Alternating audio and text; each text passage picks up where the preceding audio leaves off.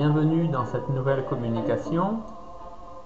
Aujourd'hui, un épisode un peu particulier puisque je vais traiter vraiment de faits concrets, d'exemples précis pour évoquer avec vous la façon dont les Okinawanais se sentent parfois comme euh, des personnes un peu décalées lorsqu'elles sont à Tokyo. Donc oui, je voulais aujourd'hui faire cette communication concernant un peu ce sentiment d'altérité qu'ont les Okinawanais quand ils sont à Tokyo. Donc bien sûr, Tokyo, c'est pas pas le cœur de Tokyo, hein, c'est pas les 23 arrondissements de Tokyo, c'est Tokyo au sens euh, élargi, c'est ce qu'on appelle même la mégalopole de Tokyo, c'est, euh, ça va même sans doute jusqu'à Chiba. Hein. Quand des Okinawanais vous disent je suis à Tokyo, je suis allé à Tokyo, en fait, sur le papier, vous voyez, ils sont à Chiba. Chiba, c'est un autre département, c'est pas Tokyo. Enfin bref, mais pour eux, c'est Tokyo.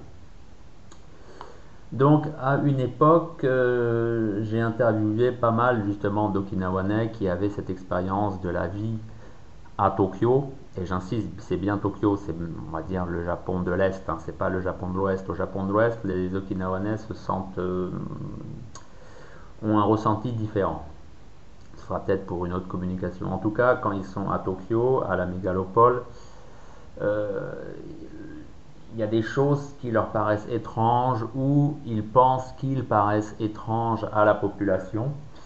Et c'est ça un moment qui m'avait intéressé. Et donc, euh, en me basant sur ces données que j'ai, hein, que j'ai accumulées, on va aujourd'hui, par exemple, parler de l'utilisation de la langue japonaise, hein, bien sûr, pas l'okinawanais, la langue japonaise par les Okinawanais ou bien euh, de ce qui leur manque quand ils sont euh, à Tokyo, par exemple, et eh bien, la cuisine, ce qu'ils mangent, euh, aussi leur comportement, par exemple, dans les transports en commun, des choses comme ça. Alors commençons avec la manière dont les Okinawanais s'expriment. Donc, je le répéterai plus à Tokyo. Alors, il n'est pas question de l'okinawanais, de l'angyukyu, pas du tout, mais bien du japonais standard, hein, que les okinawanais apprennent quand ils sont à l'école et qu'ils parlent de toute façon chez eux de façon majoritaire.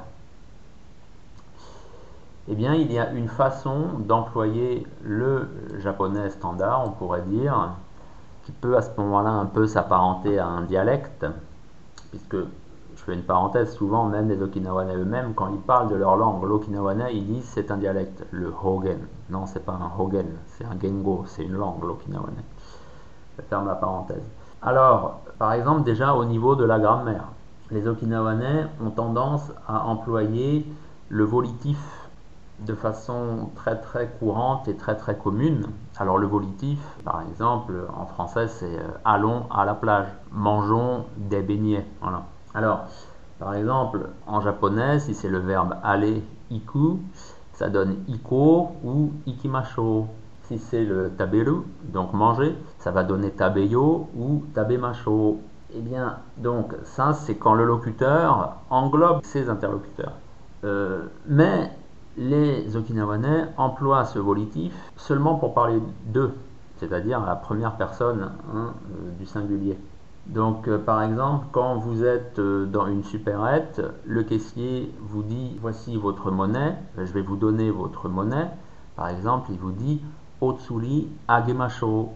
Donc, littéralement, quand un japonais entend ça, c'est donnons la monnaie. Le japonais, c'est un client, donc il n'a pas à donner la monnaie, parce que de toute façon, il la reçoit.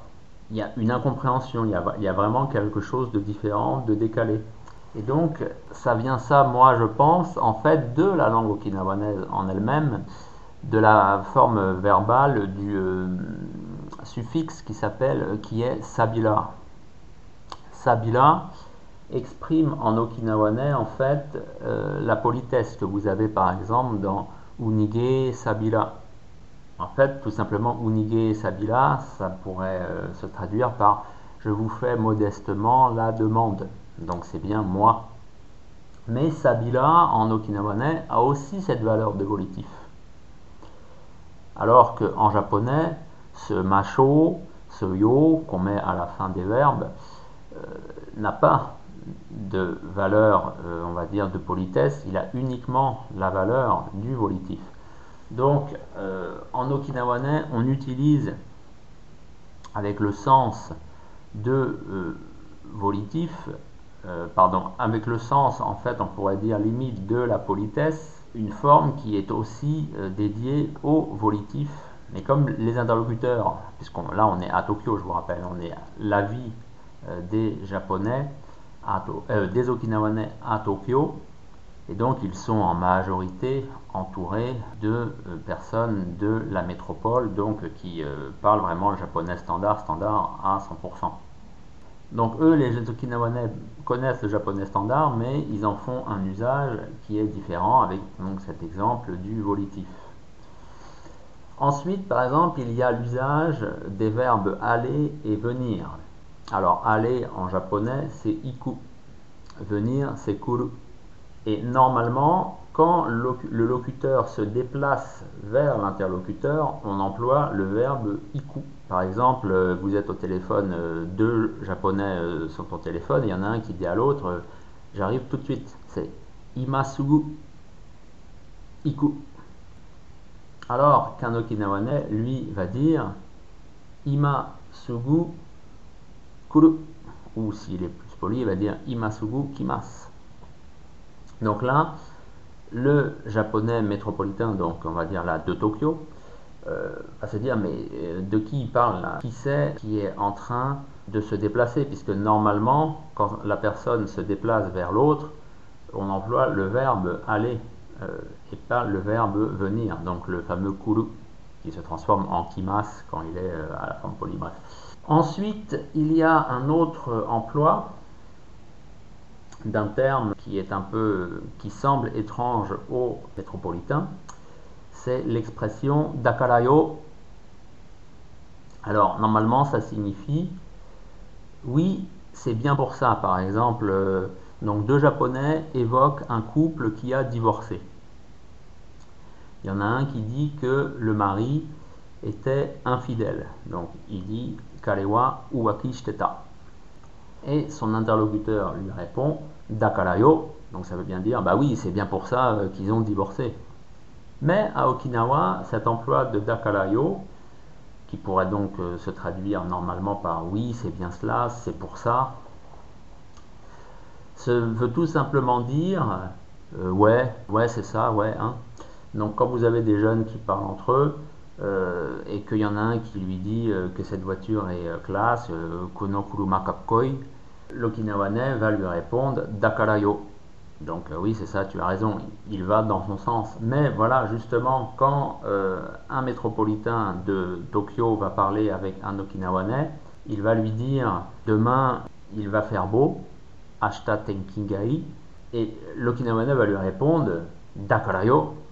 Et le japonais va être complètement désorienté, forcément, puisque c'est pas du tout ce type de réponse qu'appellerait juste demain il va faire beau. On ne répond pas oui, c'est bien pour ça. Ensuite, l'utilisation du terme jibun. Alors, jibun, normalement, est, employé quand on parle d'une troisième personne. Donc Tanaka Sanwa Yasashi, donc M. Tanaka est gentil. Puis après, on parle de sa voiture. Et là, on peut dire Jibun no Kuruma. Mais à Okinawa, les Okinawanais emploient ce Jibun en fait pour parler d'eux. Donc ça désigne la première personne et c'est même des fois vraiment pour parler de moi. Par exemple, on dit, un Okinawanais va dire à un Japonais Jibunga Byoki. Donc, euh, je suis malade, alors qu'un japonais dirait Watashi wa byoki Et ça, c'est vraiment, moi, je vais vous donner un exemple. Donc, moi, j'ai appris le japonais standard euh, à l'université, voilà, dans les films, en écoutant de la musique, bref. Et euh, je suis arrivé à l'université en 2000, 2000, 2000, 2004, 2005, je ne sais plus. Donc, j'étais dans le logement l'université à Okinawa. Hein. Euh, j'étais dans le logement universitaire et il y avait en fait que des Okinawanais, parce que c'était une fac à Okinawa bien entendu. Et euh, quand je parlais euh, avec des étudiants, tous, pour parler de eux, donc quand ils disaient moi je, c'était Jibun, Jibun. Résultat, en un mois, moi aussi, quand je parlais de moi, eh bien, je disais Jibun. Ce qui fait qu'après, quand, par exemple, je parlais avec mon directeur de recherche, donc normalement on connaissait très bien le japonais standard, bien, ça avait fini des fois un peu par, comment dire, par l'agacer, parce que, euh, en fait, selon lui, je parlais un japonais qui n'était pas assez bien, surtout que plusieurs mois avant, quand il m'avait rencontré, je parlais pas ce japonais comme ça, il m'avait dit que mon japonais était en train de baisser. Voilà, c'était une petite anecdote.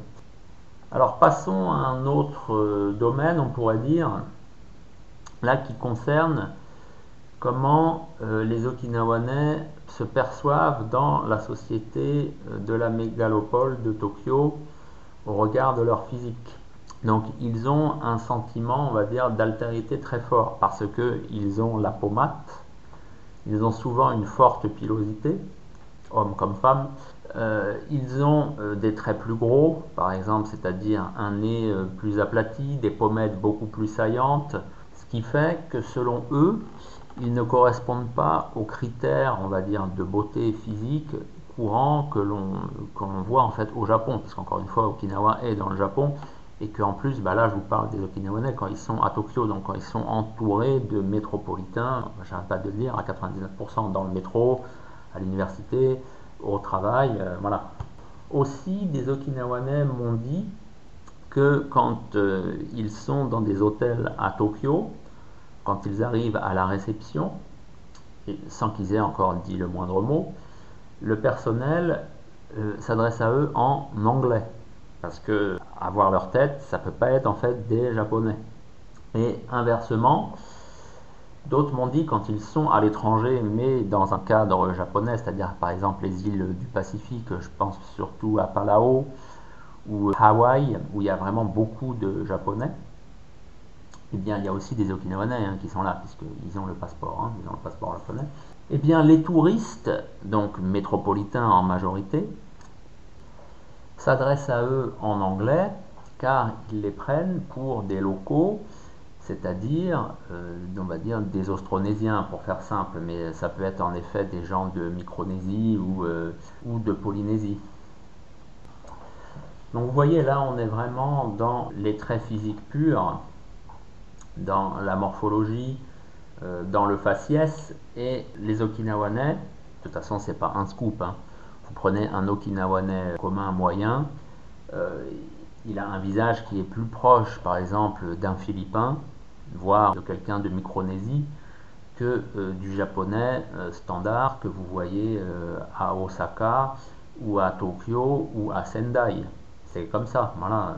C'est comme dire, je ne sais pas, que des Tunisiens eh ben, euh, ils ont des visages qui ressemblent plus euh, à des personnes euh, de Libye ou d'Égypte qu'à un Français, qu'à un Normand ou qu'à un Alsacien. Voilà, c'est pas faire preuve de racisme, c'est pas faire preuve de racialisme, c'est juste voir les choses telles qu'elles sont. À un moment, il faut prendre les faits comme ils sont et accepter le concret. Donc ça, euh, les Okinawanais, il y en a certains en tout cas qui le vivent pas très bien et au minimum qui en sont pas agacés mais qui se demandent en fait pourquoi est-ce qu'on les met hors de la case de l'état de la nation japonaise. Venons-en à quelque chose de très important, c'est-à-dire la cuisine, la nourriture. Alors les Okinawanais, comme beaucoup de peuples, sont très concernés par leur estomac. Moi je me souviens, donc quand j'étais à Okinawa, les gens comprenaient que j'étais français. Ils avaient une image pas très vraie hein, de la cuisine française, puisque ce qu'on montre au Japon souvent c'est plutôt la nouvelle cuisine, c'est les choses avec euh, trois petits pois dedans et euh, une mini côte d'agneau, bref. Et donc ils me demandaient si je me faisais à la nourriture okinawanaise, parce que en tant que français c'était peut-être difficile, et en fait eux se projetaient, ils se mettaient en tant que okinawanais en Europe, je ne sais pas, en Espagne, en Allemagne, euh, en Italie, je ne sais pas. Et donc forcément, dans des situations où ils n'auraient pas eh bien, ce à quoi ils sont habitués de manger, eh c'est-à-dire des nouilles, du riz, de la viande de porc, un peu de produits de la mer. Alors venons-en maintenant aux Okinawanais de Tokyo, puisque c'est le thème quand même de cette communication. Alors la cuisine japonaise a quand même beaucoup, mais que japonaise, en fait, il y a un fond commun dans toute l'Asie de l'Est. On utilise beaucoup les choses, euh, des produits fermentés, que ce soit le soja ou des légumes.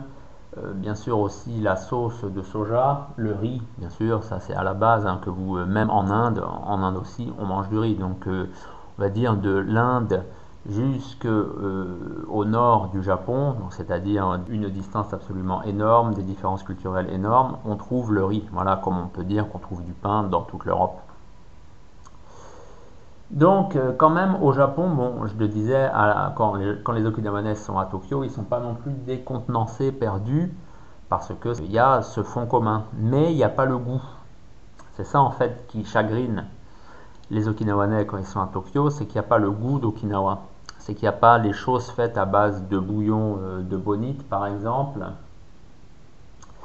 Euh, bien sûr, il n'y a pas de porc euh, tel qu'ils l'entendent, c'est-à-dire il n'y a pas de tripes de porc, il n'y a pas les fameuses les travers de porc, il n'y a pas la ventrèche, il n'y a pas le lard, des choses comme ça, vraiment que chaque Okinawanais mange très très très très couramment, peut-être pas quotidiennement, puisque je l'ai dit dans ma communication sur le porc okinawa, on ne mange pas non plus le porc en quantité pharaonique, comme c'est maintenant le cas en Europe, quand vous avez de la choucroute ou des choses comme ça, il ne faut pas non plus tout amalgamer.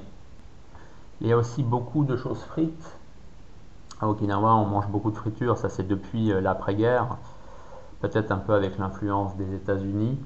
Il y a aussi euh, tous ces légumes, on va dire, un peu exotiques pour les Japonais, mais qui sont en fait complètement communs pour les Okinawanais. Je pense euh, au concombre amer, à la courge éponge, donc le concombre amer c'est le fameux goya. D'ailleurs, les Okinawanais ne sont pas contents parce que oui, on vend du goya, à Tokyo, mais euh, on ne le trouve pas facilement et puis c'est très cher. Et bien sûr, les euh, métropolitains, euh, les japonais de la métropole, n'aiment pas beaucoup ce légume qui est, comme on le dit en français, c'est amer. Des fois, on en trouve un peu dans certains restaurants qui se disent okinawanais, des fois à tort, des fois à raison.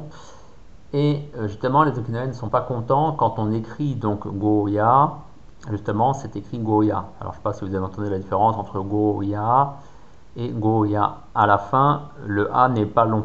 En okinawanais, les voyelles étant souvent longues, et euh, ce fameux terme de Goya ne fait pas exception.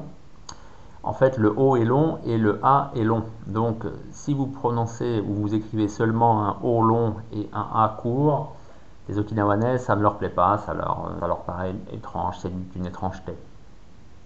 On apprécie aussi beaucoup tout ce qui s'appelle champuru à Okinawa. Donc champuru, c'est un terme un peu exotique puisqu'apparemment il viendrait de l'Indonésie. Champuru en fait désigne les choses qui sont sautées à feu très très vif avec beaucoup d'huile. Donc encore de la cuisine bien calorique. Et encore des choses qu'on ne mange pas forcément euh, beaucoup euh, au Japon et, et, à Tokyo en particulier, même si à Tokyo, bien sûr, on trouve de tout, puisque c'est une capitale, vous trouvez aussi bien des pizzerias, que des restaurants français, des restaurants népalais, bref. Mais tous les jours, je veux dire, euh, des choses qui sont à un prix, euh, à un prix décent pour des gens qui ne roulent pas forcément sur l'or quand ils sont à Tokyo parce qu'ils viennent de leur île, ils ne peuvent pas euh, avoir forcément accès à des produits qui chez eux ne coûtent rien parce qu'ils sont courants et communs, et quand on est à Tokyo, qui coûtent déjà un petit peu plus cher. C'est comme le tofu il y a du tofu au Japon, c'est très commun, mais c'est pas le tofu à la mode okinawanaise comme on fait à Okinawa, qui s'appelle d'ailleurs Shima, ça s'invente pas, hein, Shima toujours les îles, Shima Tofu, donc euh, le tofu okinawanais, qui est on va dire beaucoup plus grossier, qui euh, n'a pas le même goût grossier en termes de texture, hein, qui est beaucoup plus compact, c'est pour ça d'ailleurs qu'on peut le cuisiner, qu'on peut encore le mettre dans la poêle pour le faire sauter.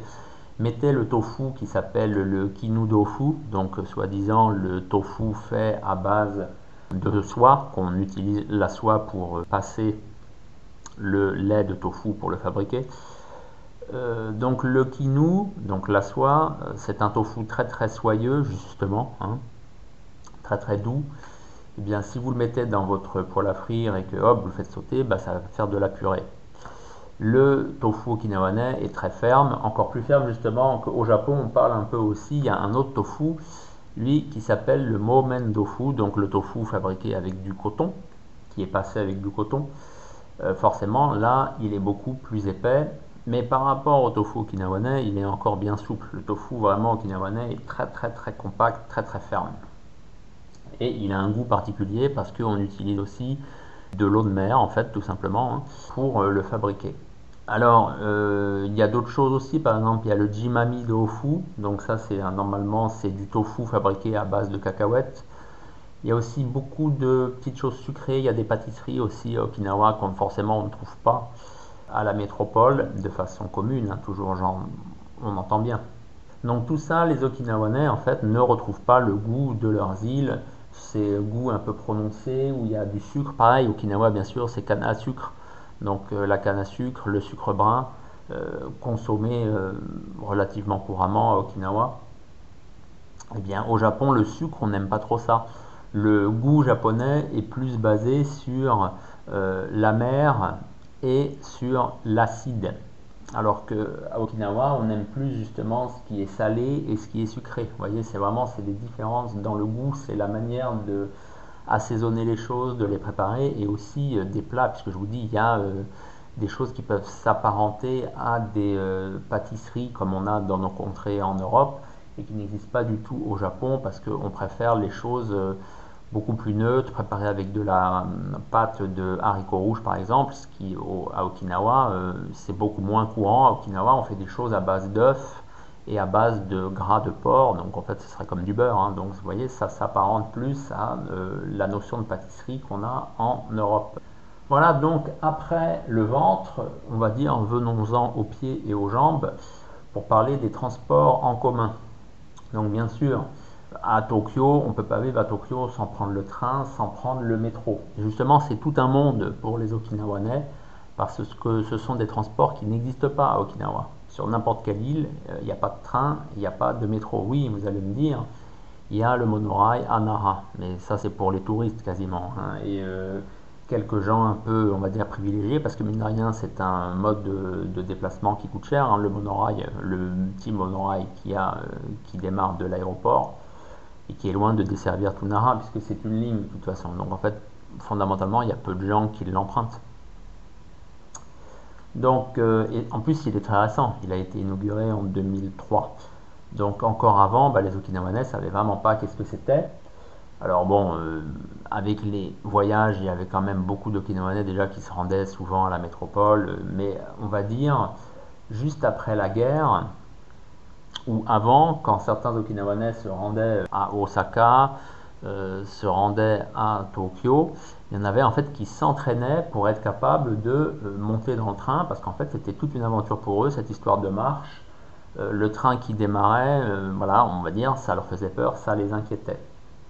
Ils ont aussi des difficultés à distinguer quel train prendre, puisque à Tokyo, en fait, il y a différents trains. Il y a les trains locaux, il y a les trains express, il y a les trains omnibus.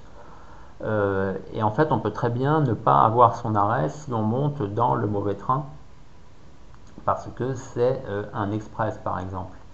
Il y a aussi les passages à niveau, ça aussi, euh, grande source, pas d'inquiétude, mais en tout cas euh, pour les Okinawanais au début c'est un peu euh, inquiétant. Moi j'en ai connu qui disaient que quand ils voyaient le passage à niveau, donc ils se mettaient à sonner, donc ils disaient il faut plus passer. Ben, il y en avait qui ne savaient pas quoi faire, est-ce qu'il fallait s'arrêter ou pas, et ils passaient en courant en fait en se disant c'est bon, ça va aller le temps que les barrières se ferment. Alors qu'aucun métropolitain, et bien sûr aucun Tokyoïte ne ferait ça. Un autre élément parfois aussi qui déconcerte les Okinawanais à Tokyo, c'est les livraisons. Alors, on le sait, au Japon, on fait beaucoup d'achats par correspondance, hein, puisque Internet y est développé depuis très longtemps, depuis plus longtemps qu'en France.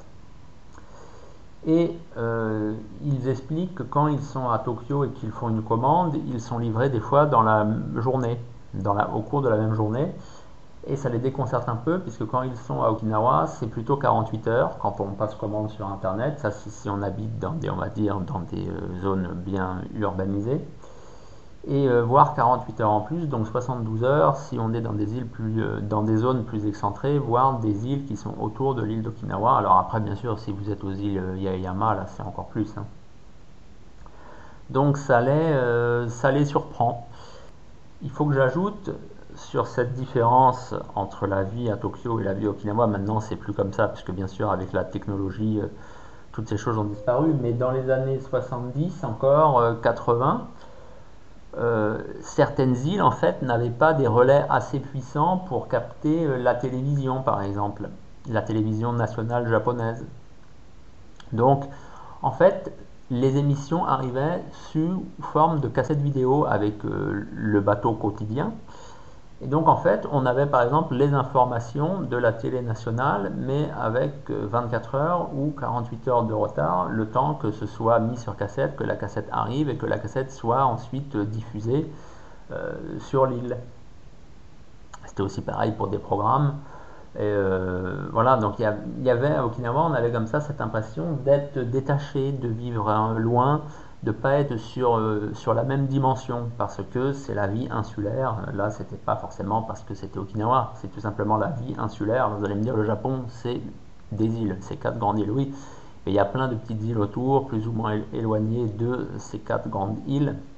Et à Okinawa, c'est encore plus prononcé, vu que si vous regardez une carte, bah, vous voyez comme Okinawa, c'est loin, euh, on va dire, du Japon, justement, que j'appelle métropolitain, puisque Okinawa donc, correspond à l'outre-mer, en fait. Okinawa, c'est un peu la, même chose, quand on parle d'outre-mer, en France, on a la France métropolitaine avec la Corse. Hein.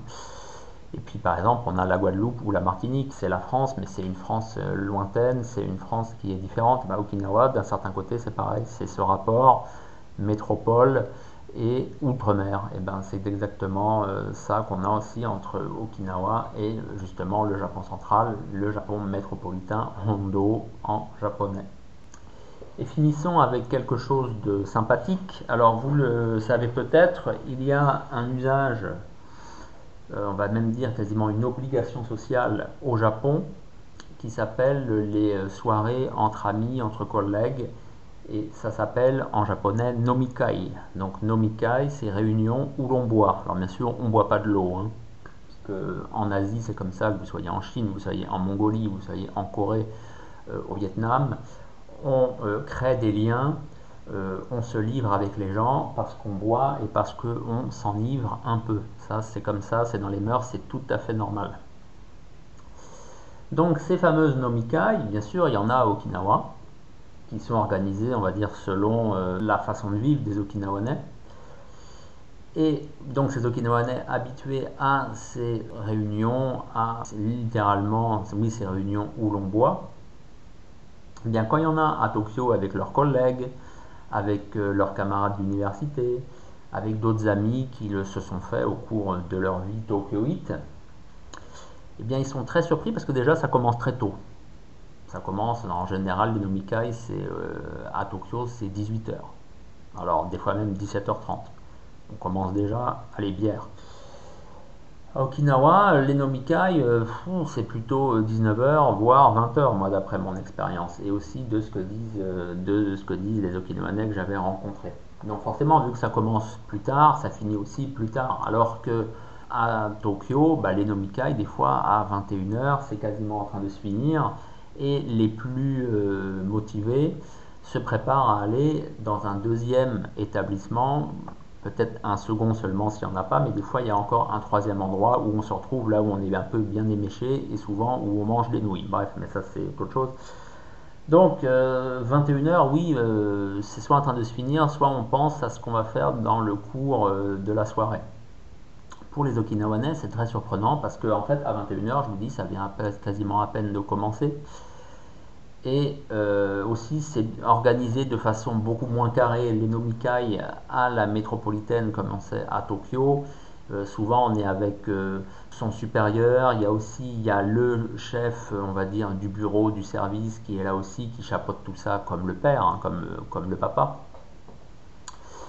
À Okinawa, ça se passe pas comme ça. Des fois même, ça se fait plutôt en famille. Il y a la femme qui vient, si on ne peut pas faire garder les enfants, si les enfants sont trop jeunes, s'ils ne peuvent pas se garder tout seuls, eh bien on amène les enfants aussi qui jouent dans un coin.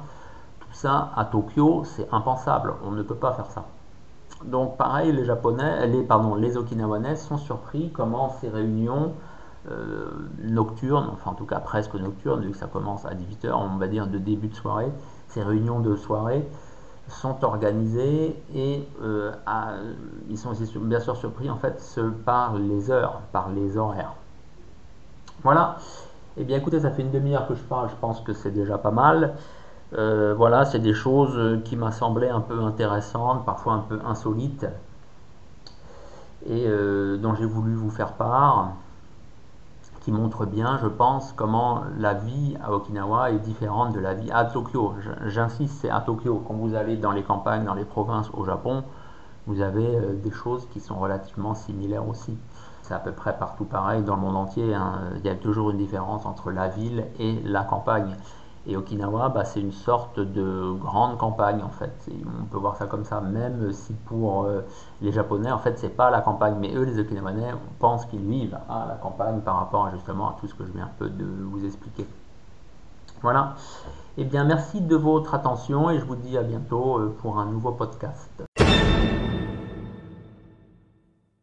Et pour découvrir les arts martiaux okinawanais, je vous recommande mon livre Karaté Kobudo à la source les arts martiaux okinawanais maintenant.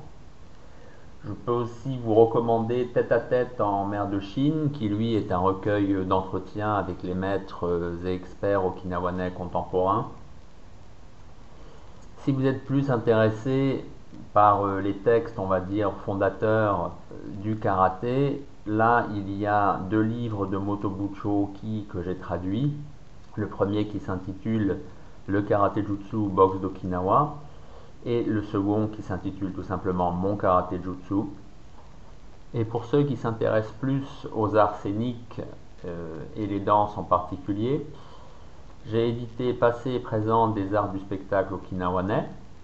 Et là, je viens de sortir Danse et combat à Okinawa. Voilà, tous ces livres, vous pouvez les trouver sur Amazon. Ils sont également disponibles sur mon site jcjuster.jimdofree.com et éventuellement, vous pouvez aussi me contacter via Facebook. Donc, on me trouve donc pareil sous mon nom JC Juster sur Facebook. Vous pouvez me contacter et je pourrai vous en envoyer des exemplaires dédicacés si vous le souhaitez.